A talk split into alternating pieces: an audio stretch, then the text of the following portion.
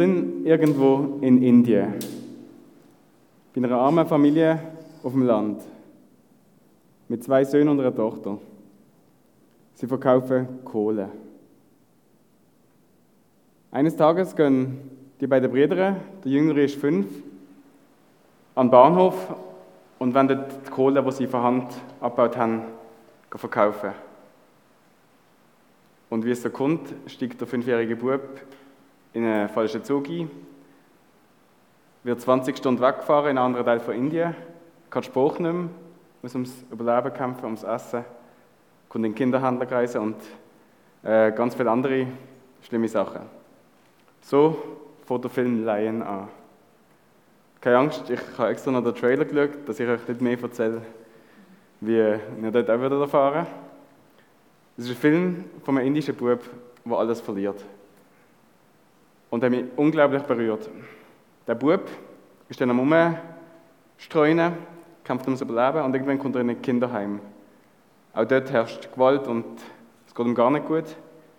Bis eines Tages australische Eltern kommen und ihn adoptieren. Und es gibt dort eine Szene, die mich unglaublich berührt hat in dem Film. Und das ist, wo der Bub in die Wohnung kommt von den Eltern und sie ihm das zeigen und ihm sagen, das ist jetzt alles der. Er geht ins Wohnzimmer und, oder ins Badzimmer und er kann überhaupt nicht verstehen, was soll jetzt der Badwanne, was macht man mit dem. Aber er ist trotzdem, merkt er, da ist etwas ganz anderes und da hat er jetzt ein Bett und wie er ungläubig in den Kühlschrank geschaut. Das hat mich extrem berührt, die Szene. Und ich habe gemerkt, hey, die Adoption von dem Bub ist so unverdient und er bekommt jetzt alles von ihnen. War der Bub nicht adoptiert worden, er war wahrscheinlich mit 27 gestorben. Das ist die durchschnittliche Lebenserwartung von ähm, indischen Waisenkindern. Wieso erzähle ich euch jetzt das? Da sind wir mit im Thema von der letzten Predigt von Simon Caldewey. Wir gehen ja im Galaterbrief Stück für Stück durch. Das heißt, ich möchte nochmal einsteigen in dem, was letzte Woche passiert ist. Und da haben wir gelesen, dass genauso wie der indische Bub adoptiert worden ist, auch wir von Gott adoptiert worden sind. Gott hat seinen Sohn gesendet. Und indem Jesus am Kreuz für uns gestorben ist, hat er uns freikauft. Und wir sind seine Söhne und Töchter geworden.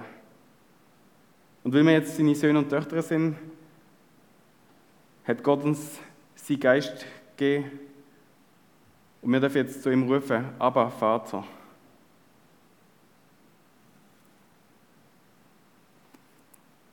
So sind wir im letzten Text aufgehört, wo wir dafür erfahren, was es heißt, dass wir jetzt Kinder Gottes sind. Und ich möchte mit euch in den heutigen Text hineingehen, wo der Pascal schon vorgelesen hat. Und da schreibt jetzt der Paulus weiter. Er schreibt wieder, was passiert ist, bevor er Kinder Gottes gesehen sind. Früher, als wir den wahren Gott noch nicht kennt haben, ist alles ganz anders gesehen. Habt Götter dient, die eigentlich gar keine Götter gesehen sind, weil ihr sagt, dass es die nicht gibt. Und ihr sind ihre Sklaven gesehen. Ihr seid abhängig gesehen von denen. Und dann sagt der Paulus etwas unglaublich Starkes. Er sagt, jetzt aber, wo ihr Gott kennt, oder vielmehr, wo Gott euch kennt, wie ist es möglich, dass ihr zurückkehrt zu diesen Sachen, dass ihr wieder andere arbeitet? Um das verstehen, müssen wir nochmal vielleicht schauen in den Kontext vom Galaterbrief. Da schreibt der Paulus an die Gemeinde in Galatien, wo so viel erlebt hat, so viel Wunder erlebt hat, das Wirken vom Heiligen Geist. Sie haben gesehen, was Gott Großes unter der Apostel gewirkt hat. Und trotzdem haben sie sich wieder an andere Sachen festhalten, nicht am lebendigen Gott. Und der Paulus sagt, jetzt kennt ihr doch Gott und Gott kennt euch. Wieso macht ihr denn das? Was, was hat es damit auf sich? Was hat das miteinander zu tun? Ich möchte euch zum Anfang zwei Bibelstellen zeigen, wo Gott davon redet, dass er uns kennt. Und dann zusammen anschauen, was es genau heißt. Gott kennt uns und wir kennen ihn. Das ist im 2. Mose Kapitel 33. Da steht, und der Herr Und der Herr sprach zu Mose, auch dies, was du jetzt gesagt hast, will ich tun, denn du hast Gnade gefunden vor meinen Augen und ich kenne dich mit Namen.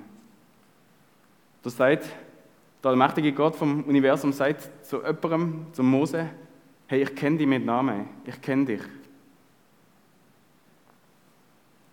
Es mag für uns so simpel, so klar tönen, weil wir das schon immer gehört haben, aber wenn man sich das überlegt, dass du einfach das, wo so viele Leute daran glauben, dass es da irgendwo aus Gott gibt, dass der uns mit Namen kennt und dass der uns liebt. Und die zweite Stelle, die ich euch vorlesen ist aus dem Johannes Kapitel 10. Da schreibt, da ist geschrieben, ich bin der gute Hirte, ich kenne meine Schafe und meine Schafe kennen mich.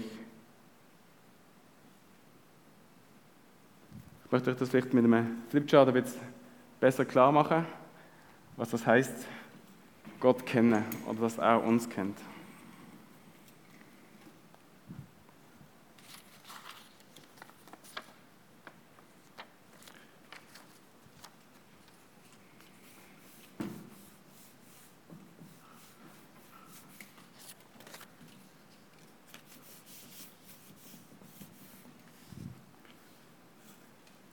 Ich möchte euch vorstellen, dass es zwei Arten gibt, wie wir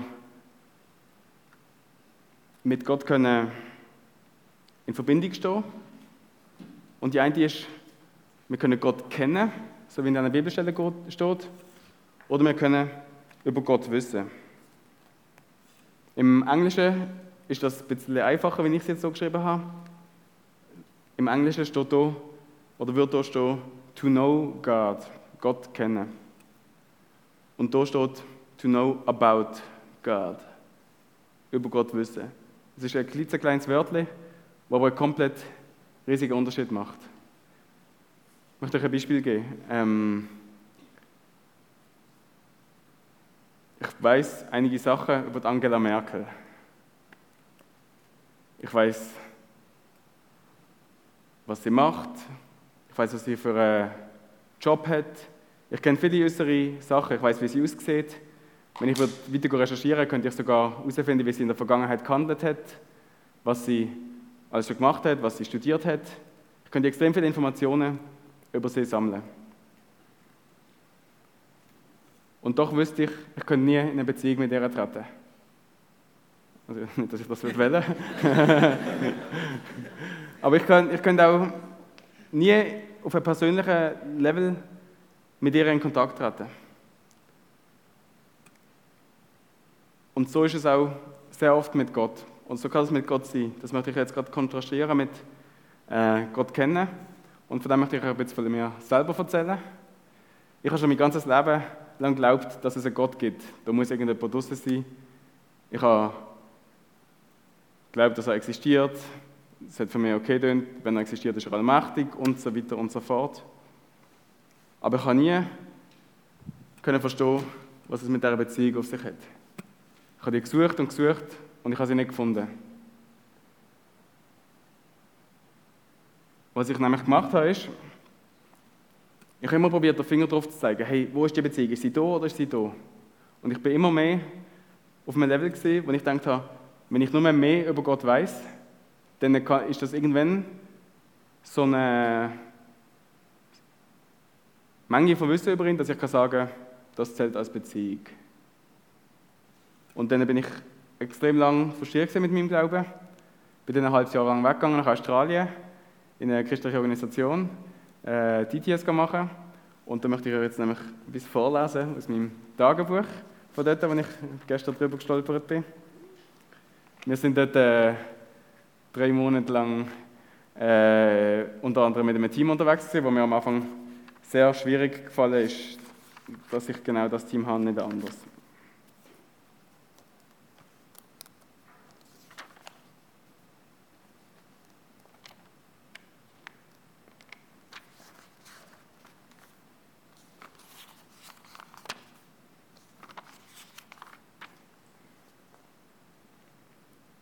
Da habe ich dann geschrieben, habe ich von Gott wirklich Geduld und Liebe für das Team bekommen oder werde ich nur besser darin, das Spiel zu spielen?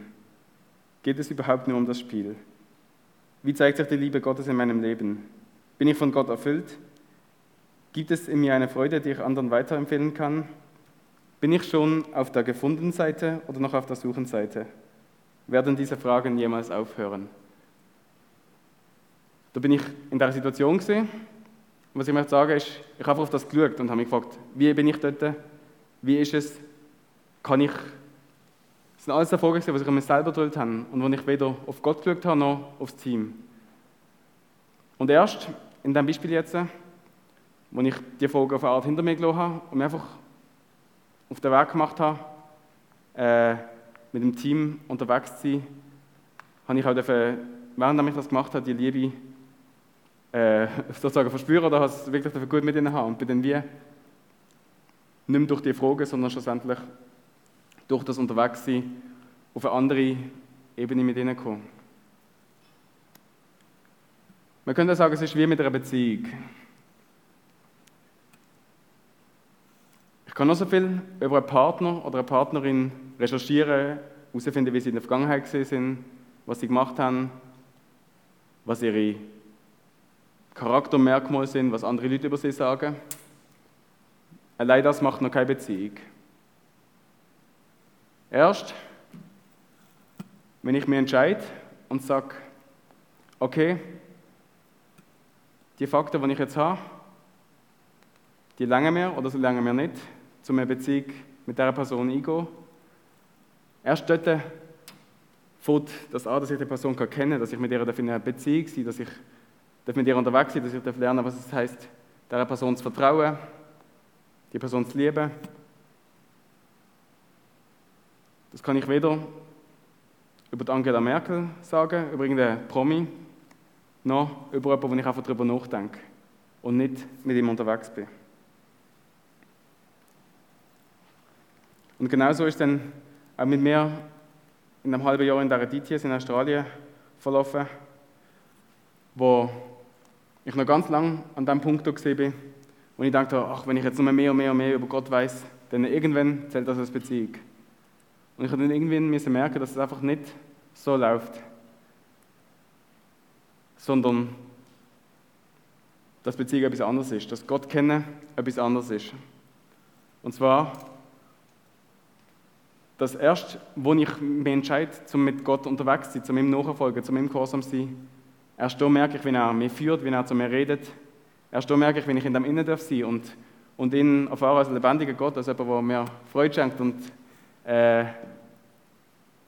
ja, mit führen. Aber das mache ich nicht, indem ich darüber nachdenke, gibt er mir jetzt Freude oder nicht, sondern das mache ich erst, indem ich unterwegs bin. Dort kommt die Freude.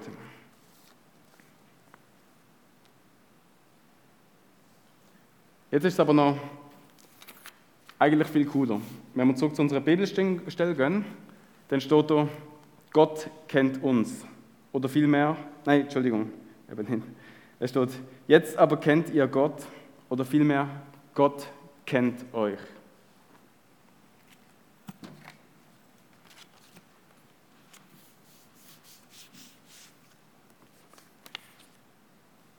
Das Geniale am Christentum ist, dass es nicht von uns abhängt. Es ist Gott, was sich bekannt macht. Gott macht sich offenbar. Gott hat in der Schöpfung zu uns geredet. Gott hat durch Propheten zu uns geredet. Gott hat seinen eigenen Sohn Jesus auf die Erde geschenkt, auf die Erde geschickt und hat sich offenbar gemacht. Er hat sich kennbar gemacht. Die Initiative ist von ihm gekommen. Er hat gefragt, hey, möchtest du mit mir in einer Beziehung sein? Das ist ein Kennen von Gott, wo zu jedem Einzelnen von uns persönliche Zuneigung, Bindung, etwas Heilendes und Rettens hat. Äh, Kennen wo Liebe bedeutet, wo Treu bedeutet, von Gottes Seite. Das ist nicht ein Kennen, wo an Gott weiß, wie viele Haare ich habe. Das sicher auch. Aber es ist ein Kennen, wo viel tiefer geht, wo auf dieser Ebene stattfindet. Das Entscheidende an uns als Christen ist nicht, dass wir Gott kennen in dem Moment jetzt, also das kann man nicht einfach so stehen oder das ich Ihnen später ausführen, aber das Entscheidende am Christentum ist, dass Gott uns kennt, dass wir wissen, er Er kennt uns und er ist da. Wir wissen von ihm, wenn wir da sind, kann ändern, aber er bleibt immer gleich. Jetzt gehen wir nochmal zurück zum Text. Was ist da los? Der Paulus schreibt, jetzt aber, wo ihr Gott kennt, oder vielmehr, wo Gott euch kennt. Wie könnt ihr wieder zurückgehen zu den Sachen, wo gar keine Götter sind? Wie könnt ihr euch diese kraftlosen und armseligen Vorstellungen von dieser Welt wieder angeben? Wenn ihr wirklich, jetzt wo ihr seine Kinder geworden sind, wieder zu Sklaven werden? Was geht jetzt da ab? Ich möchte das gerne anders anordnen. Und hoffe, dass es dann det forklarer det.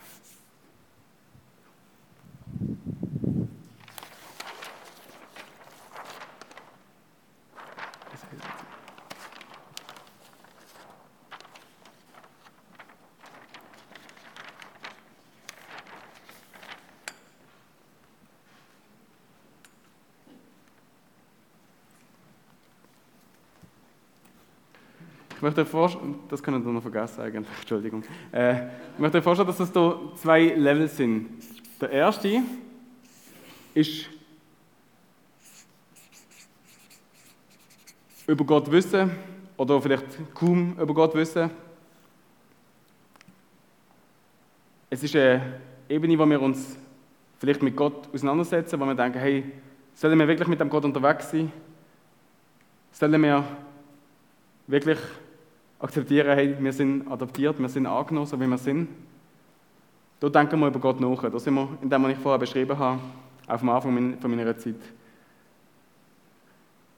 Und dann, glaube ich, gibt es eine zweite Ebene. Und die Ebene heißt Gott kennen, mit Gott unterwegs sein, ihm nachfolgen. Das ist dort, wo der Paulus schreibt, jetzt sind ihr keine Sklaven mehr, sind Kinder. Jetzt kennt ihr Gott und Gott kennt euch. Und laut dem Paulus könnte man eigentlich dort bleiben. Es ist alles klar. Wir kennen Gott, alles ist gut, bis in alle Ewigkeit. So schreibt es auch die Bibelstelle. Das ist das ewige Leben, dass sie dich, den einzig wahren Gott, erkennen und den, den du gesandt hast, Jesus Christus. Das ewige Leben ist also Gott kennen. Bis in alle Ewigkeit sollen wir da bleiben. Wir sind geschaffen, um mit Gott unterwegs zu sein, um mit ihm in einer Beziehung zu sein, um ihn zu erkennen, immer mehr und mehr, bis wir eines Tages ihn vollkommen kennen, so wie er uns jetzt schon vollkommen kennt.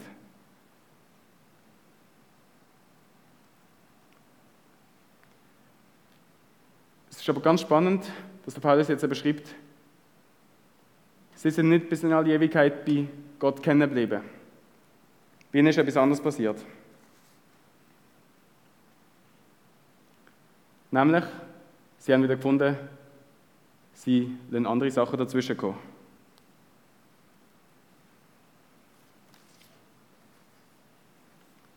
Paulus wundert sich, jetzt wo sie ihren Schatz gefunden haben, jetzt wo sie Gott kennen, wie können sie sich da wieder von dem abwenden? Wenn Gott kennen das ewige Leben ist, wenn das Schönste ist, was wir uns vorstellen können, mit ihm in einer Beziehung sein, wie können wir dann wieder mit anderen Sachen, die der Paulus nicht Götter nennt, anwandeln? Das ist wie in der Geschichte vom verlorenen Sohn. Ich hoffe jetzt, ihr kennt sie. Es ist ein Sohn, der alles Erbe vom Vater schon früher will. Und irgendwann versteht er das. Und er bleibt bei der Säue. Obwohl er eigentlich weiß, wie gut das wieder könnte haben im Vater, bleibt er extrem lang dort. Und genauso ist es in dem Beispiel von Paulus.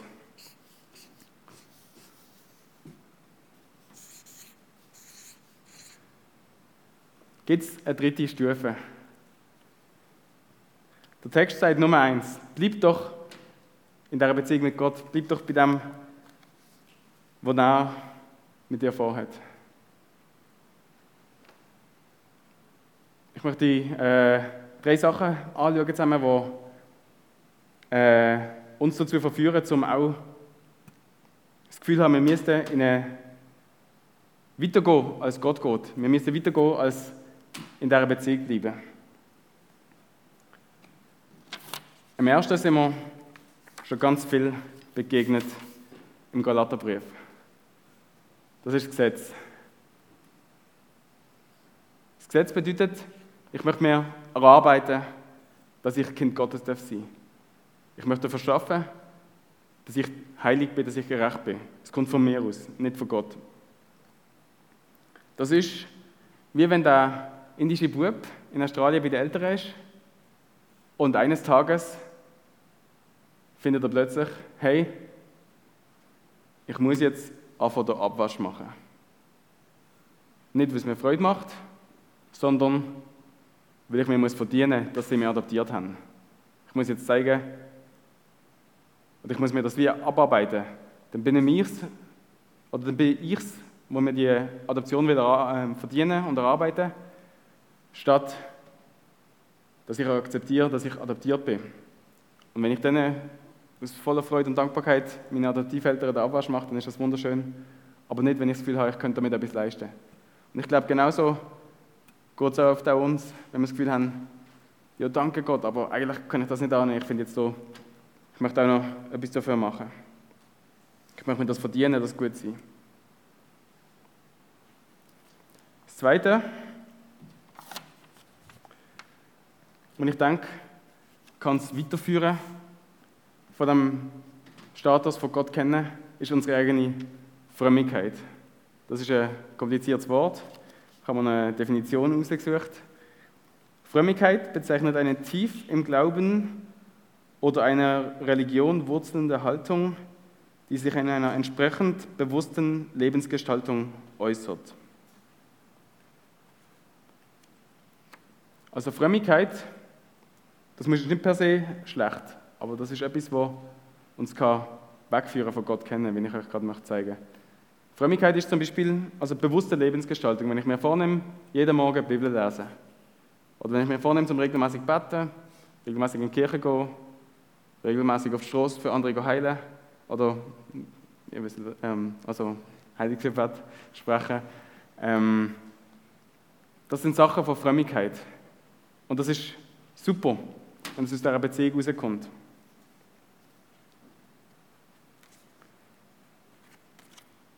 Frömmigkeit kann auch sein, anderen Leuten etwas Gutes zu tun.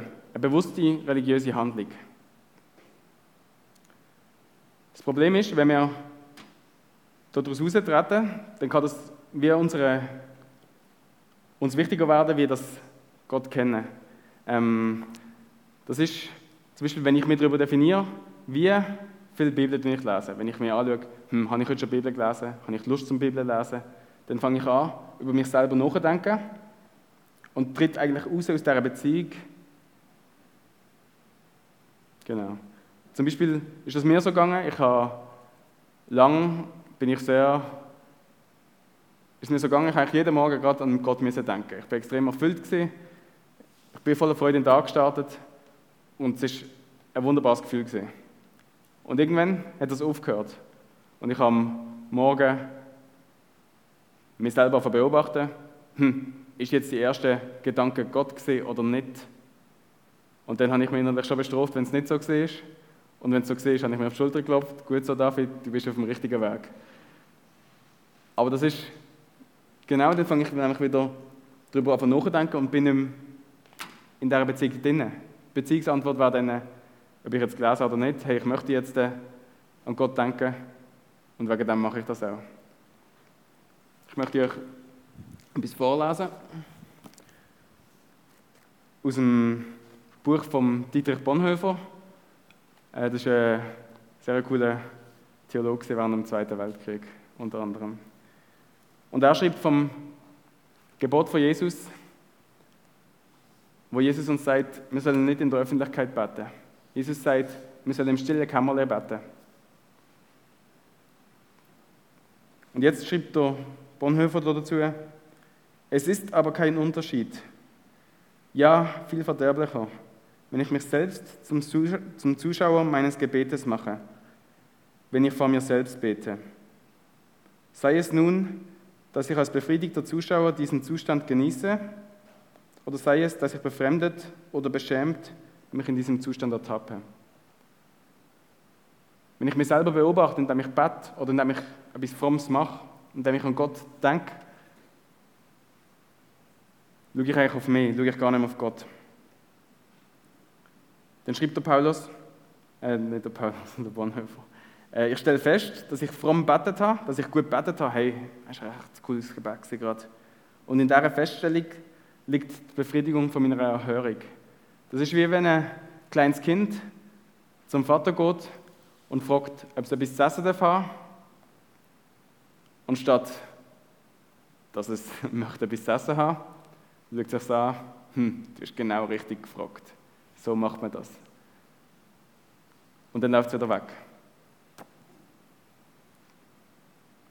Das ist etwas, was jedenfalls mir so geht, was mir immer wieder passieren kann, wenn, wenn ich wie wegkomme von dem, einfach von dem Einfachen, Jesus nachfolgen, Jesus kennen, so darüber reflektieren, hey, wie mache ich das jetzt? Mache ich das gut, mache ich das schlecht, wenn ich so, so auf mich hineinschaue, in mich hineinschaue.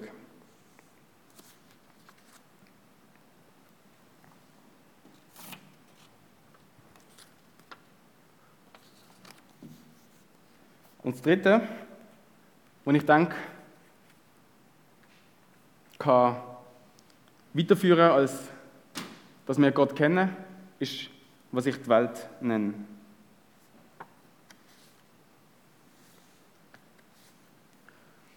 Mit der Welt meine ich alle, alle Sachen, die es auf dieser Welt. Also, sei das jetzt etwas Feines zu essen, zu trinken, Erfolg, Gesundheit,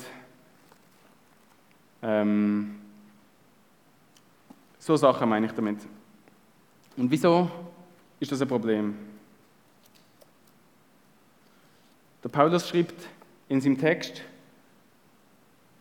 jetzt wo ihr Gott kennt, wie könnt ihr noch so Sachen machen? Wie könnt ihr wieder zurückgehen und Festzeiten einhalten wollen? Wie könnt ihr die Sachen von dieser Welt einhalten? Wie könnt ihr euch so fest darum kümmern? Und ich glaube, das passiert, wenn die Sachen, die Gitter von dieser Welt, unsere Schätze werden. Ich möchte nochmal vom Bonhoeffer hier vorlesen, was er dazu schreibt. Er sagt, wie kann der, der Gott kennt, einfach mit der Gitter von dieser Welt umgehen? Gott verbietet uns nicht, um die Sachen von dieser Welt zu genießen. Jesus ist selber auf der Welt und hat gegessen und hat getrunken.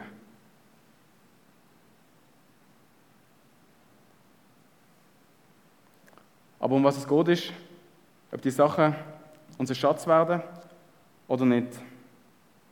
Wo verläuft, wo verläuft jetzt die Grenze dazwischen, ob etwas ein Schatz ist, wo eigentlich nicht gut ist, wo unser Herz einnimmt, oder wo etwas, wo, wo wir dafür so benutzen? Und ich glaube, das kann man anders beantworten, nämlich äh, dort, wo unser Herz dran hängt, das, das sind unsere Schätze. Das ist wie, wenn ich mir heute schon möchte, möglichst viel, äh, möglichst viel Geld ansparen in der Sorge um morgen. Dann werde ich abhängig von dem Geld, weil ich das Gefühl habe, wenn ich morgen, genug Geld habe, dann äh, habe ich ein Problem. Wegen dem muss ich schon heute einfach Geld sparen und dann wird mir das, dann wird mir das einfach diktieren. Das ist ganz ähnlich wie, wo die Ägypter in der Wüste sind und äh, Gott ihnen gesagt hat, sie dürfen das Brot, wo ihnen gegeben ist, immer nur an einem Tag nehmen. Sie dürfen es nicht mehr behalten für den nächsten Tag, weil Gott ihnen genau nicht das will, dass sie sich auf das Brot verlassen, sondern dass sie sich auf den verlassen, der dahinter ist. Die Sachen sind alle sehr zusammenhängend, sehr ähnlich. Aber in der Frömmigkeit kann passieren, dass ich mich nicht mehr aufs Gebet verlasse oder dass ich mich aufs Gebet, auf mein eigenes Gebet verlasse und nicht mehr auf das, was dahinter ist. Genauso wie beim Brot, dass ich mich aufs Brot verlasse, statt auf das, was dahinter ist.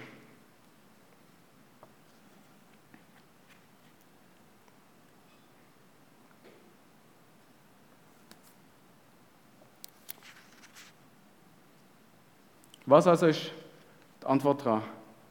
Dass wir das aufgehen, was uns dahinter zum Gott über alles leben. Das, was uns dahinter zum heute in dem Moment sein und nicht, nicht fürs Morgen sparen Ich möchte nochmal zurückgehen zu dem Bild vom über Gott wissen und Gott kennen und möchte euch nochmal zwei Sachen sagen. Nämlich das erste ist, über Gott wissen. Schon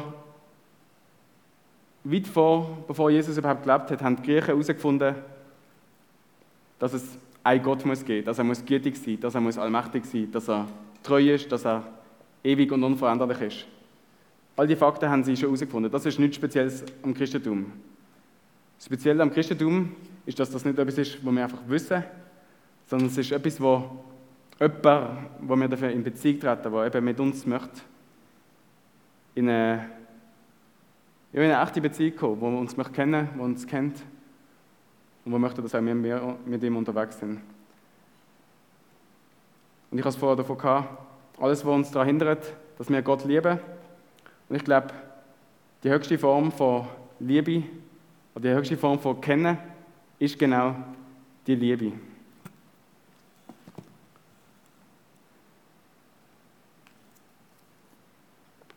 Die Bibel schreibt genau das, dass Gott uns seine Liebe darin beweist, dass er seinen Sohn gegeben hat, dass er sich auf ein Bar gemacht hat. Wegen dem sind wir jetzt auf dem, was Jesus für uns gemacht hat, durch sein Blut mit ihm verbunden und dürfen mit ihm in einer Beziehung sein.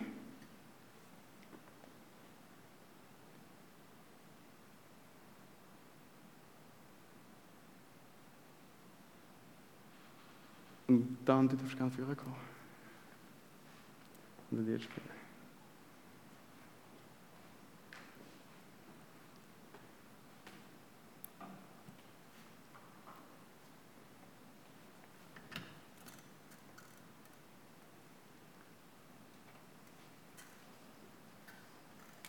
Und genau das, der Level hat Gott uns ermöglicht, wo er sich so umgesendet hat, dass wir hier bleiben dass wir nicht mehr zurückgehen zu diesen Sachen, aber dass wir auch nicht einfach über, beim abstrakten Wissen über Gott bleiben Wenn ich vorher vorgelesen habe, hat Gott uns seine Liebe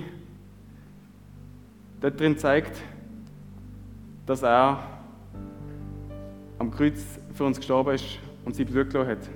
Und in der Nacht, bevor er ausgeliefert worden ist, hat Jesus das Brot genommen und hat seinen Jüngern gesagt, das ist mein Lieb, das für euch verbrochen wird, damit ihr leben dürft. Und er hat den Kelch genommen und hat gesagt, das ist mein Blut, das für euch vergossen ist, zur Vergebung von euren Sünden, damit ihr mich dürft kennen. Wir werden jetzt in eine Lobpreiszeit kommen und Gott arbeiten.